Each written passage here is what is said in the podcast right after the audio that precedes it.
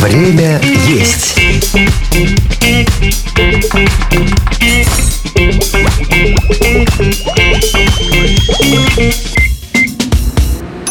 Всем привет! Вы слушаете «Время есть». Меня зовут Михаил Войнах. Это второй сезон нашего кулинарного подкаста. В нем я вместе с разными поварами и блогерами знакомлю вас с кухнями разных стран и народов мира. Сегодня мы будем разбираться в блюдах кавказской кухни вместе с бренд-шефом ресторанов «Карбонара», «Ова Изакая», «Шави Ломи» и «Гранд-буфет Екатеринбург» Михаилом Аракеловым. Привет, Михаил. Здравствуйте. Ну и расскажите немножко о себе, как вы пришли к такому большому количеству должностей? Ну, должность у меня одна, бренд-шеф. Пришел я к ней сравнительно, ну, как недавно, года три в целом.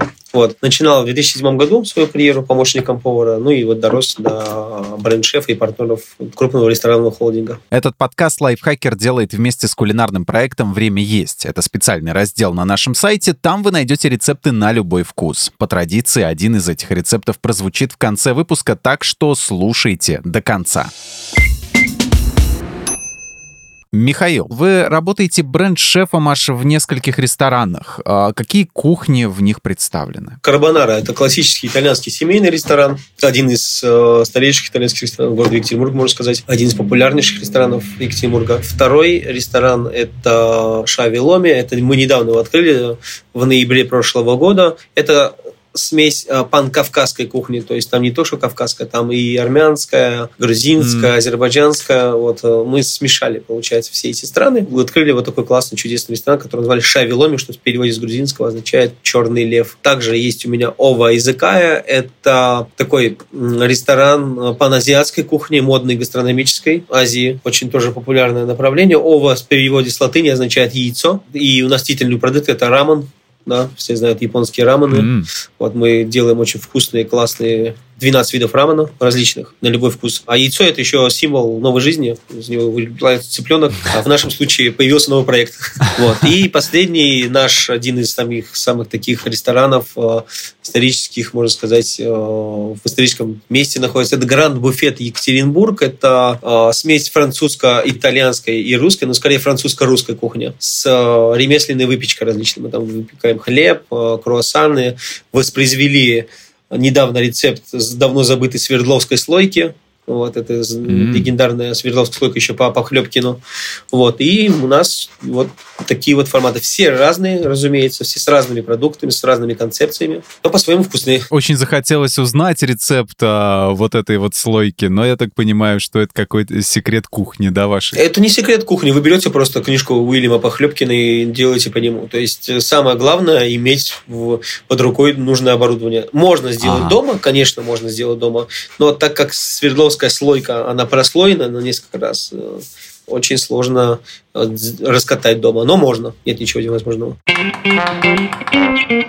Кавказская кухня – это микс грузинской, азербайджанской, абхазской, аварской, лезгинской, кабардинской и множество других кухонь. Про грузинскую кухню мы в одном из выпусков уже говорили. Объясните, в чем фишка именно кавказской кухни? В самом миксе? Вообще культура конкретно кавказской кухни, это, наверное, да, ее яркость. Да?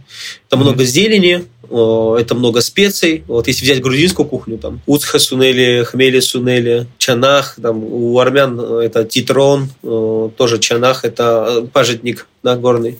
Угу. Вот э, эти специи, которые и когда ты ешь их, и ты первое, что представляешь, это вот да, именно кавказскую кухню. Потому что Азербайджан, к примеру, использует там зиру, да, они больше восточные эти, э, специи используют. Кориандр, mm-hmm. молотый, зира, где-то там бадьян у них э, встречается. Поэтому мы решили вот сделать в том числе вот такие рестораны. А какая-то кухня, может быть, все-таки преобладает именно в кавказской кухне? Ну, влияние какого-то региона? Ну да, конечно, это грузинская, конечно, конечно, это грузинская. Я не буду, я сам армянин, но я не буду отрицать, что в маркетинговом плане, что грузинская кухня, она очень более востребована, хотя у армян и грузин реально очень похожая кухня. Они очень похожи между собой. А без какого блюда вообще невозможно представить себе кавказскую кухню, на ваш взгляд? Это такой вопрос, конечно, исторический. Все думают, что это шашлык. Ну да, первое, что приходит в голову, да. Но я так не считаю. А почему? Ну, потому что шашлык это, ну, опять-таки, если вы были нормально в Армении и Грузии, вы там встретите всего один шашлык, который реально умеет вкусно готовить. И это он один, это шашлык из свинины, все. Ни баранину, ни что, они, там нужно умудриться поискать вкусный шашлык. У нас в России готовят и то вкуснее из баранины, из свинины, из осетрины и различные вообще блюда да, из этого всего. Я считаю, что без кавказской кухни нельзя представить долму. Вот, например, mm. все перечисленные нами кухни имеют долму. Азербайджанская, армянская, грузинская кухня, у них есть долма. У всех она разная. По-разному завернута, разные специи добавлены. Но это э, как раз-таки амбассадор кавказской кухни, я так считаю. Это долма конечно же. Угу. Виноградный лист, да, это исторически, как появился ковчег, ну, присоединился на Арарат, открыл виноградный лист, и вот эта вся вот эта история уже пошла из этого. Это, конечно, может быть больше миф, но это долма, мое мнение. Про классический шашлык мы уже как-то говорили в других а, выпусках, про черноморскую кухню, в частности, вот в этом сезоне. А, поэтому я предлагаю заменить э, шашлык в нашем выпуске на люля-кебаб. Это для нас, Отлично. поясню, это мясной фарш, нанизанный на шампур и зажаренный на углях. А идеальный люля-кебаб, вот какой он, на ваш взгляд? Я начинал помощником шашлычника, как раз когда приходил к очень известному мангальщику в городе. Секрет кебаба в одной вещи. Как бы со мной многие могут не согласиться, но я же из своего опыта рассказываю. То есть это, mm-hmm. ну, к примеру, если это баранина, да, самый мой любимый кебаб, и вообще многим это люля кебаб из баранины, да. Ну, у турков это Адана кебаб называется, Искандер кебаб разные. Ну, то есть, э, в отличие от кавказского люля кебаб, туда крутят свинину еще именно сало свиное. Многие крутят курдюк либо говяжий жир, но все равно не такой сочный. А что дает сало? Оно не дает не только сочность, дает в первую очередь вязкость, на котором шам, на шампуре это все держится. И самый главный лайфхак это, наверное, когда вы берете мякоть, прокручиваете с определенным количеством mm-hmm. жира. Я прокручиваю, вот, к примеру, взял 2 килограмма фарша, прокрутил их. 1 килограмм фарша я прикручиваю еще на второй раз, 1 килограмм из двух. И то есть у меня получается микс крупного сегмента и вот перекручиваю на два раза. Оно дает вязкость и очень классную консистенцию, когда вы его кушаете. Сочность остается ярче, больше. А мне вот стало интересно, почему, в принципе, у нас так популярен в России шашлык, считается таким блюдом, вот как, допустим, на дачу приезжают все, даже те люди, которые не умеют э, ничего готовить, шашлык они точно могут сделать. А почему не люля-кебаб, как вы думаете? Потому что у многих он не получается. Я даже снимал в Инстаграме подкаст, mm-hmm. как правильно выбрать мясо. Как... Я прям 8 минут видео снял от и до смонтировал mm-hmm. его, как сделать кебаб. Многие, кто вот э, его смотрит, реально э, заходят, переходят, у них получается, отмечают Инстаграм, говорят, вот, вот сейчас все получилось. Там очень важно, вы же мясо условно прокручиваете, многие берут да. мясо с рынка, начинают его крутить, а оно теплое, его замораживать нужно. Кебаб делается подмороженным всегда. То есть мясорубка нагревается, мясо комнатной температуры, и все это с шампура, разумеется, валится. Это очень тонкий момент. Мясо для кебаба нужно подморозить, потом подмороженным прокрутить, потом, ну, на второй раз, это, по-моему, рецепт, вот, а, подержать его в холодильнике минимум 3 часа, взять холодный обязательно шампур. Многие еще ошибку делают, они только шашлык пожарили, угу. и тут же убрали с костра, и начали туда кебаб насаживать на, горе, на, на какой теплый шампур, и он начинает падать. Это очень важный момент. Я вот с друзьями, ну, мы редко очень выезжаем, но когда выезжаем, я с собой всегда беру 4-3 килограмма кебаба и вызовокумированного, и мы готовы. То есть вы за кебаб, не за простой шашлык? Да, кебаб мне нравится. Мне, кстати, кебаб нравится больше. Вот в отличие от шашлыка кебаб удобно там в лаваш завернуть, поесть. Ну, то есть ты mm-hmm. все равно мясо там тянется, оно, а кебаб он как фаршик получается очень классно. Пока я готовился к нашей беседе, успел заметить, что среди кавказских блюд много разнообразных рагу. Это чанахи, чехахбили, хаши и другие. Все это мясо с овощами. А расскажите подробнее про эти рагу и почему они так популярны. Все звучит как проклятие, но это все блюдо. Чанахи.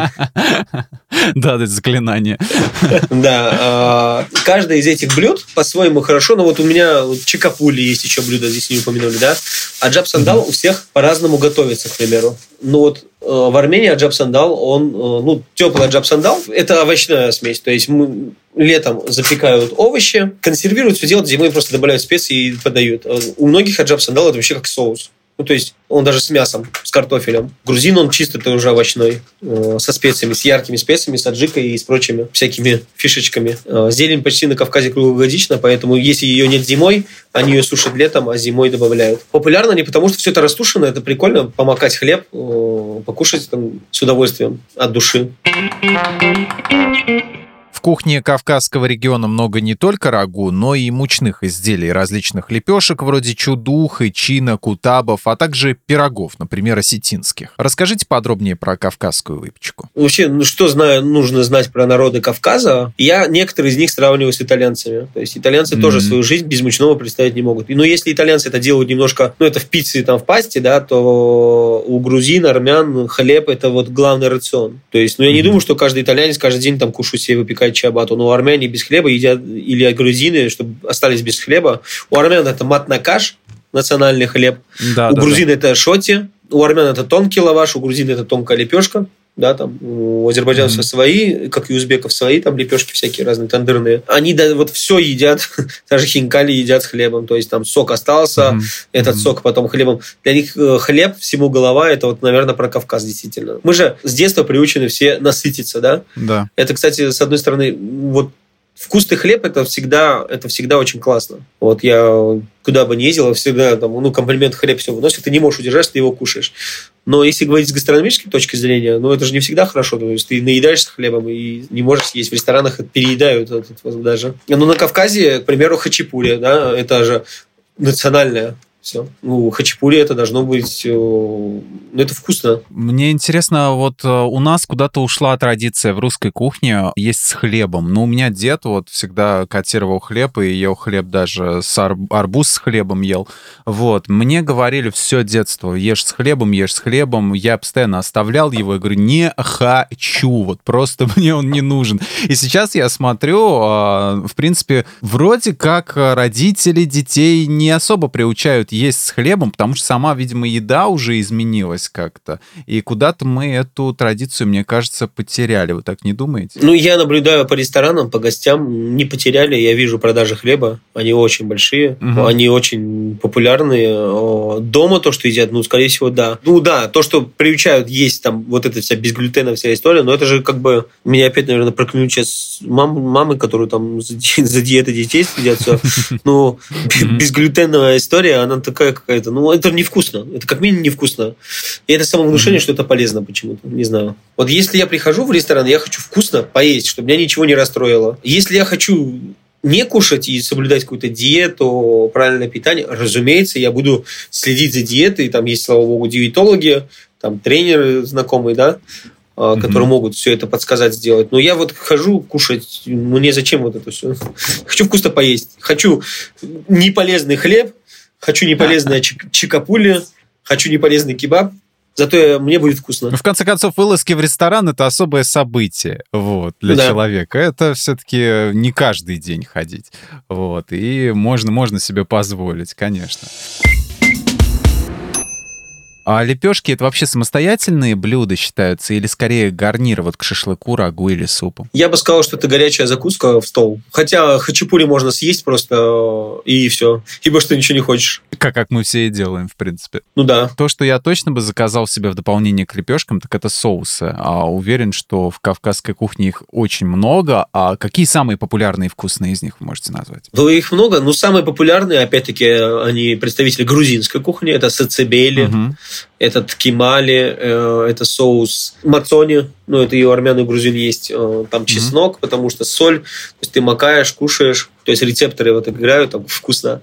Да и все, наверное. А, ну и самый понятный соус, это шашлычный соус томатный, легендарный для шашлыков, который мы все любим, с рынка помним, да? Mm-hmm. Томатная паста, кипяченая с луком, кинзой, укропом, огуречным рассолом. Это вот классический рецепт шашлычного соуса. А есть какие-нибудь супер вкусные соусы, но малоизвестные? Да их много. Просто вот вы хорошую вещь упомянули. Вы же понимаете, что культура российской гастрономии, она немного э, отличается от мировой. То есть в мировом как раз таки да, еду привыкли есть соусами, да, там в Америке это соус барбекю, ранч, там тысяча островов, все, да, а там mm-hmm. там 10 видов соусов. Но в России привыкли э, к сметане, к майонезу, майонез плюс кетчуп. Как называют, да, да, его называют в Америке, прям у него есть название в любом заведении, ресторане, у него есть название Russian Sauce. Я начал уточнять, а что такое Russian Sauce? Они мне сказали кетчуп, майонез. Прославились.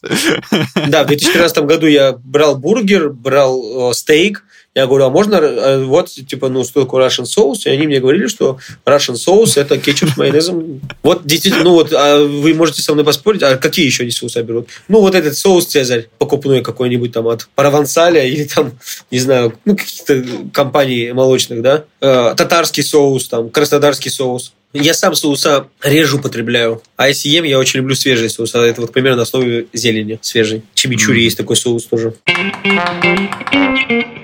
Обсудим сациви. Вот для его приготовления по традиционному рецепту нужно мясо птицы и острая смесь из грецкого ореха. Использование мяса в соусе, это, мне кажется, довольно необычно. А к, к чему вообще подается сациви? Смотрите, давайте разделим. Есть сациви гастрономическая, есть сациви классическая. Угу. Вот давайте обсудим классическую. Классическую мы варим цыпленка условно. Мы варим не вот этих бройлерных цыплят от заводов, да, которые там, ну, мы понимаем, угу. что им добавляют вес за счет э, искусственной кормежки.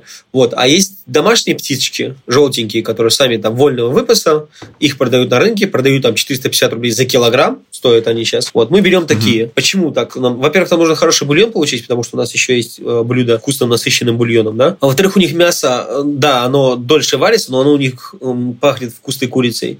Сациви – это всегда блюдо с курицей, это не соус. Сациви – это самостоятельное блюдо. И, как правило, туда идет курица, но многие еще стали добавлять индейку, либо перепелочку. Кто-то цесарку делал, я видел тоже. Орехи грецкие, всегда светлый орех. Вы спросите, а и бывает не светлый? Да, бывает. Вот знаете, продают вот, в смеси в магазинах там всякие такой темненький-темненький грецкий орех. Вот он для сациви никогда не подойдет, потому что он горчит очень сильно. Прям у него mm. горечь яркая.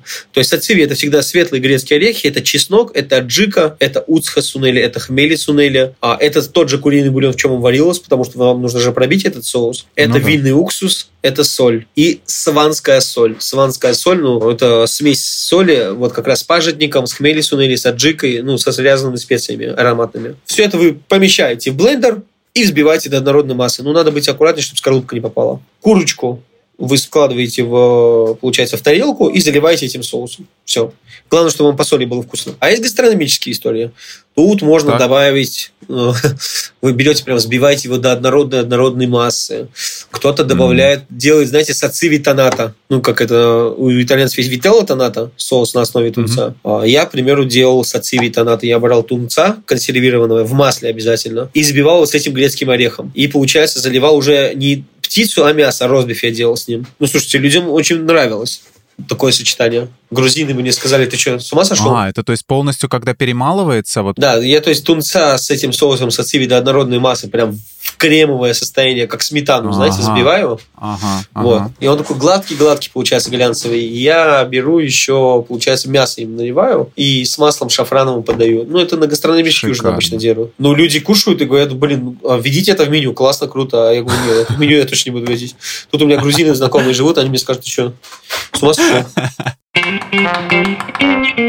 К следующему блюду, о котором мы поговорим, не нужен никакой соус, а это плов. А чем традиционный кавказский плов отличается от узбекского? На Кавказе, вот давайте опять э, выделим, вот из всех трех стран, которые, про которые я сегодня говорю, Армения и Азербайджан плов не готовят. Угу. Ну, по крайней мере, я сколько раз в Армении был, там готовят плов какой-нибудь из чечевицы, из булгура, но это не плов. Давайте сразу возьмем. Плов – это все другое. Ну, вот есть азербайджанская кухня, да, где плов это mm не умеют готовить, но у них есть такой прям плов, праздничный плов, он есть с бараниной, а есть с сухофруктами. Шах-плов называется он. Его подают, как правило, на какие-нибудь э, приятные праздники. Ну, то есть там свадьба, помолвка. Да? Ну, это как десерт получается, да? Это получается в тесте. Тесто, можете себе представить? Это кефир, ага. мука, соль. Это заваривается, запекается тесто. Вот прям такой ага. горшочек теста.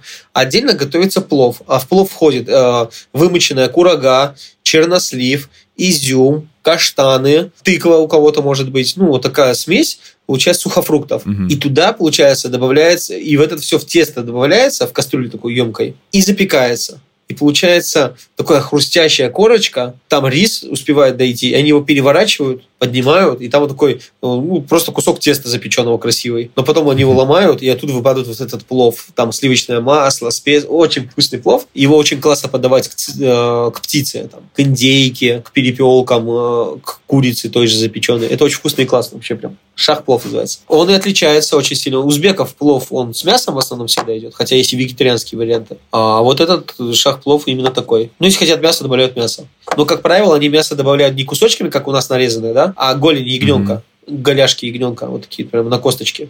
Они прям туда его вставляют, и все это тушится, тушится. Это называется зервак, когда вот это все, mm-hmm. вся эта смесь тушится. А потом они подают прямо с ножками ягненка растушенными. А вот какой-то тайный ингредиент, может быть, есть, или признак, по которому можно определить именно вот качество хорошего, допустим, шахплова, да? У плова единственные два критерия. Чтобы он был рассыпчатый, Второе, чтобы мясо было всегда растушено. Ну, мягкое было. Все. Ага. Больше критерий нет хороший. А. Вот я плов готовить не умею. Сколько бы я ни пытался, там, не знаю, там, пловчик в третьем поколении меня учил это готовить, там, не знаю, все. У меня получается каша сразу же. Не знаю почему. Ну, может быть, руки. Вот я роллы... У многих такое, да. Да, я вот роллы никогда не сделаю вообще в жизни. Не скручу красивый ролл. И плов. Я это сразу всем говорю. Заказчики меня спрашивают, Михаил, а можете нам плов приготовить? Я говорю, нет, не могу. Я говорю, вам сделаю кашу. Кашу вы сами сделаете. Понятно. Ну, то есть два главных ингредиента — это рис и мясо, собственно говоря, по, по которым можно определить качество хорошего плова. Да. То есть то, чтобы оно было приготовлено так, как, как, как должно быть приготовлено. Традиционное блюдо кавказской кухни, про которое вот вы уже говорили в начале нашей программы, это долма, да, и э, такие грубо, это я объясню для наших слушателей, это такие, грубо говоря, голубцы маленького размера, только вместо капустных листов виноградные. А начинка чаще всего бывает мясной, это смесь э, фар, фарша с рисом, а, но также бывает из э, риса, чечевицы, фасоли, э, крупы или овощей. А, долму часто предлагают в ресторанах э, в России. А как э, вы считаете, она похожа по вкусу на ту, что готовят на Кавказе, вот ту, что у нас подают. Чаще она даже тут вкуснее, чем на самом Кавказе. Я вот это mm, точно для себя убедил. Да. В Грузии не был, но вот в Армении точно иногда бывает, что невкусно. Но чаще всего это очень вкусно. Во-первых, там, если вкусно приготовлено, это вкуснее, чем тут, просто по двум причинам. Первое, это то, что там продукты другие совершенно, они, ну, то есть они там очень вкусные, натуральные, потому что Армения все еще, какой бы ни была маленькой страной, они очень хорошо сохраняют свой климат, свою вот именно вот эту а, натуральность продуктов. А, а второй момент – это те, кто готовят, потому что, как правило, в Армении готовят мамы, ну, которые уже на пенсиях, да, им там делают, uh-huh. грубо говоря, но uh-huh. они не хотят дома сидеть, их берут, вот такие, к примеру, у меня в ресторанах есть. То есть это два вкусовика, которые всегда... Я точно знаю, что никогда к моей долбне не будет претензий, потому что готовят вот эти тетушки. Вкусно и классно. Если берется готовить это какой-нибудь там, не знаю, повар обычный, который ну, никогда этого не готовил, все, это сразу э, путь в никуда. Долмы много нюансов очень много нюансов. В первую очередь, что, что грузины, что армяне, что азербайджанцы готовят вообще по-разному все, с разными специями по-разному заворачивают, по-разному варят, подают по-другому. В Армении есть несколько видов долмы. Первое это с виноградными листами, да, которые делятся на регионы, на северные, на южные, там, на западные, да, везде по-разному готовят. У грузин это, как правило, в некоторых регионах готовят у азербайджанцев тоже. Ну, у армян есть еще овощная долма, где вместо виноградов есть, например, баклажан. В баклажане фарш, в помидоре фарш, в перце фарш, в кабачке фарш. И все это тушится. Такая, это называется осенняя долма. Когда уже последние осенние овощи уходят, там из них готовят долму тоже вкусно. А, и, конечно же, с капустного листа такой микс. Очень вкусно, классно. Сейчас дома захотелось. А вот вы сказали по поводу вот этих вот э, нескольких тетушек, э, которые являются, так сказать, э, гарантом качества. И мне вот угу. стало интересно по поводу именно того, что в ресторанах очень часто присутствуют такие семейные рецепты, а, проверенные из поколения в поколение. Вообще это, это такая это распространенная практика, то есть э, как обычно делают э, по, по классике или, или какие, какие-то семейные рецепты все-таки интегрируются чаще, чтобы удивить? Я приведу вам э, мой ресторан в пример. У нас, если партнеры, э, работодатели заинтересованы в своем шефе, да, э, и знают, что у него есть какая-то история, там, не то, что у него самого, а его семьи, ну, вот, к примеру, как у меня сложилось. У меня это семейный рецепт, да, ну, который я, mm-hmm. готов, который я готовлю в ресторане. Там есть нюансы, к примеру, мы в фарш добавляем коньяк, да, а коньяк mm-hmm. очень смягчает, обязательно армянский. Он смягчает фарш очень хорошо, и фарш становится таким нежным, нежным, то есть он не грубый, он не резиновый, э, по-разному. И да, нормальные рестораны, которые, ну, рестораторы, которые которые давно в этом бизнесе, которые понимают, что семейные рецепты, они выигрышнее, да, потому что они проверены поколениями, нежели э, придет чувак, который просто с интернета посмотрит и сделает так же. Многие шефы так и делают. Ну, мы в каждое блюдо стараемся вложить историю. Вот долма у нас, я не побоюсь это сказать, лучшая в городе. Это говорят гости в первую очередь. У меня отзывов про долму. У меня ее съедают просто очень много. И вот тетушки, которые ее делают, закручивают долму, она всегда стабильно вкусная. Это гарант того, что здесь должно быть вкусно. И семейные рецепты, разумеется, они выигрышнее в разы.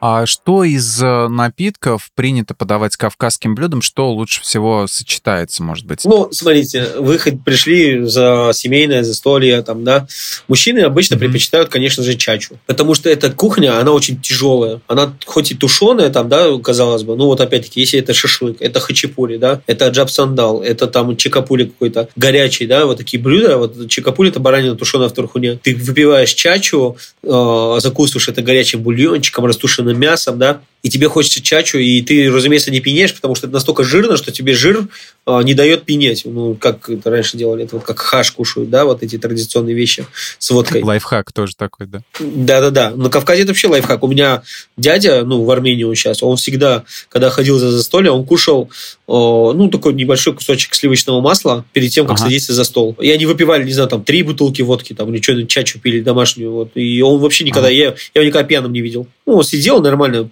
глушил ага. с друзьями водку, а они кушали шашлыки, хаш, там, ну вот все, не застолье было, ага. там мне предложил там чекушечку, я сразу пил бы, вот. А они вот как бы пили и пили, и еще горный воздух очень много влияет, но это если мы говорим про Кавказ. Здесь в России, разумеется, ушло все в вино, у нас очень большие винные карты.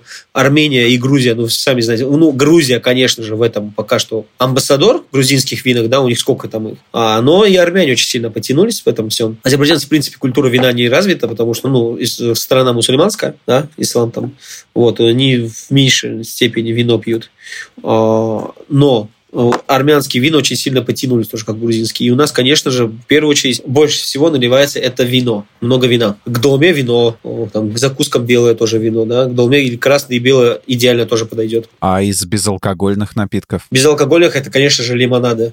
А, все мы помним советские времена. Я хоть и 88 -го года рождения, но я помню вот эти лимонады Лагидзе, да, Сайме, вот эти все вкусные, классные лимонады. Это это номер один продаж. Но мы, если говорим про Росси... грузинский ресторан в России, но это еще и морсы, да? Не надо забывать. Компот морс из безалкогольных. То есть лимонад, компот морс. Но еще айран часто пьют. Какой десерт вы посоветуете попробовать всем, кто интересуется кавказской кухней? Самый лучший кавказский десерт. Мне нравится на Кавказе, ну, вообще, на, вот э, вы будете смеяться, и я тоже всегда смеюсь, когда говорят, типа, у армян конкретно. Я про грузинскую выпечку мало что знаю, конкретно про сладкую. Я буду говорить про армянскую. Вот. Есть mm-hmm. два десерта, которые... Ну, пахлава, понятное дело. Пахлаву там, там целые войны идут, чиана до сих пор. На нее многие страны претендуют. Вот есть такой десерт, такой прям странный, гата называется. Гата, Г-А-Т-А, гата. Это смесь мацони, сливочного масла, муки и сахара. Все перемешивается mm. в пирог, заливается и выпекается. Интересное сочетание. Ну, вообще, я его не люблю, но от него балдеют все кто его ест. Я не знаю почему. Ну, пахлава гата, понятное дело, да. Но у всех это чучхела. У армян это называется суджук. Вы сейчас скажете, суджук же это мясо.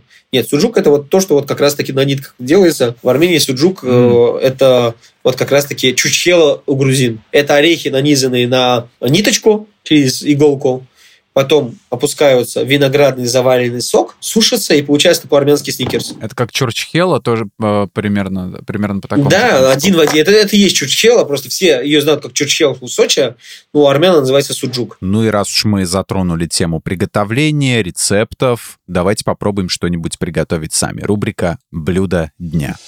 Блюдо дня. Михаил, что мы будем с вами готовить сегодня и что нам для этого понадобится? Ну, давайте приготовим как раз таки долму. Ее легко сделать дома, если вы прослушаете сейчас все, что я скажу. Для этого нам понадобится полкило листьев, хороших виноградных листьев. Продаются они на рынке, либо если у вас есть армянский магазинчик, а они по-любому есть, продаются прям компания Ноян, они уже законсервированы в банке э, виноградные листья. Одной банки достаточно, там примерно так и есть. Они друг к другу слеплены, так как они очень тонкие, и свернуты. Достаете эти листья, э, друг от друга отделяете какую-нибудь кастрюлю, заливаете кипятком. Очень важно. Объясню, для чего это делается. Э, как правило, эти листья очень соленые. Заливаем кипятком и ставим на 5-10 минут прокипятиться. Так лишняя соль идет, а лист станет мягче, потому что он есть еще грубый. Вот, нам нужно будет проварить. Пока это все делается, вы берете 500 грамм, к примеру, свиной шеи и 500 грамм говядины бескостной, одну луковицу репчатую, и все это вместе прокручивайте через мясорубку. Но один раз. Не нужно на крупной насадке, лучше на мелкой. На этот килограмм фарша вы добавляете 150 грамм сухого риса. Сухого риса. Круглозерного. Не замоченного, не, вы, не вымоченного. Далее вы добавляете туда 50 грамм тархуна мелкорубленного, 50 грамм кинзы, 50 грамм петрушки, 50 грамм растопленного сливочного масла, 20 грамм соли, ну, 20 я говорю, потому что я вот свою соль поймал вот так вот. Я думаю, вас можете mm-hmm. по вкусу ловить. 5 грамм перца. Получается хмели сунели 5 грамм, уцха сунели 5 грамм, вода 200 миллилитров. Все это перемешивайте. 15 грамм аджики добавляем туда, в эту смесь и 50 миллилитров коньяка. Ну, я уже упоминал. И все это хорошенько перемешиваем до однородной массы, чтобы вот получилось вот прям однородно, чтобы и рис разошелся, и специи разошлись. Если хотите поострее, аджики добавьте больше, больше, чем 10 грамм. Все, потом листья винограда. Э, мы, получается, листики вот так вот вдоль выкладываем, и на кончик листика, не кончик, который где хвостик, а наоборот, где начало листа, мы кладем примерно около 15 грамм фарша. У вас по-любому есть весы. И начинаем заворачивать красивенькие трубочки. То есть, к сожалению, так не покажу. Ну, мы, мы представим, да, как-нибудь. Да, представите, вот да, заворачивать красивую трубку, чтобы фарш не выпадал. Просто нужно завернуть в красивые трубки. И вот так каждую долму нужно по кругу в кастрюлю сделать, сложить. Далее, если остался тархун или, может быть, э, коренья петрушечки, вот это все, да, если осталось, добавьте прямо в кастрюлю, ну, для аромата, чтобы варилось. Залейте так, чтобы долму накрыло вот водой, а на нее тарелку какую-нибудь, не жалко, для пресса, ну, чтобы пресс был. Потому что, когда долма начнет кипеть, пресс не даст листьям раскрыться и будет ровненько. Дайте закипеть и оставьте где-то на полтора-два часа на плите кипеть все, готовится. Все потом остыло, вы подаете. Я обычно просто беру сметану, чтобы не заморачиваться за мацони, там трое суток ждать, пока она закиснет. Никто этого ждать не будет. Или купите готовую мацони, натрите туда чеснок, порубите туда кинзу, посолите и подайте к долме. Только этот соус туда подойдет. Если вы думаете, что кетчуп, сацебели, нет, он не подойдет. Вот только мацони. Потому что это принято есть кисломолочный продукт. Этот рецепт вы можете найти на нашем сайте в разделе «Время есть». Ссылку на него мы оставим в описании к выпуску. Михаил, большое спасибо вам за беседу. Сегодня было очень интересно. Мы многому научились, многое узнали. Заходите к нам еще обязательно. Спасибо вам, спасибо за возможность. Всем пока, хорошего дня, готовьте вкусно, кушайте много мяса. Друзья, следите за другими нашими проектами, такими как «Ситуация Help». В этом подкасте мы рассказываем истории людей, которые попали в экстремальные ситуации, но нашли из них выход. Ставьте нам лайки, звездочки, оставляйте приятные комментарии. Всем пока. Пока-пока. Thank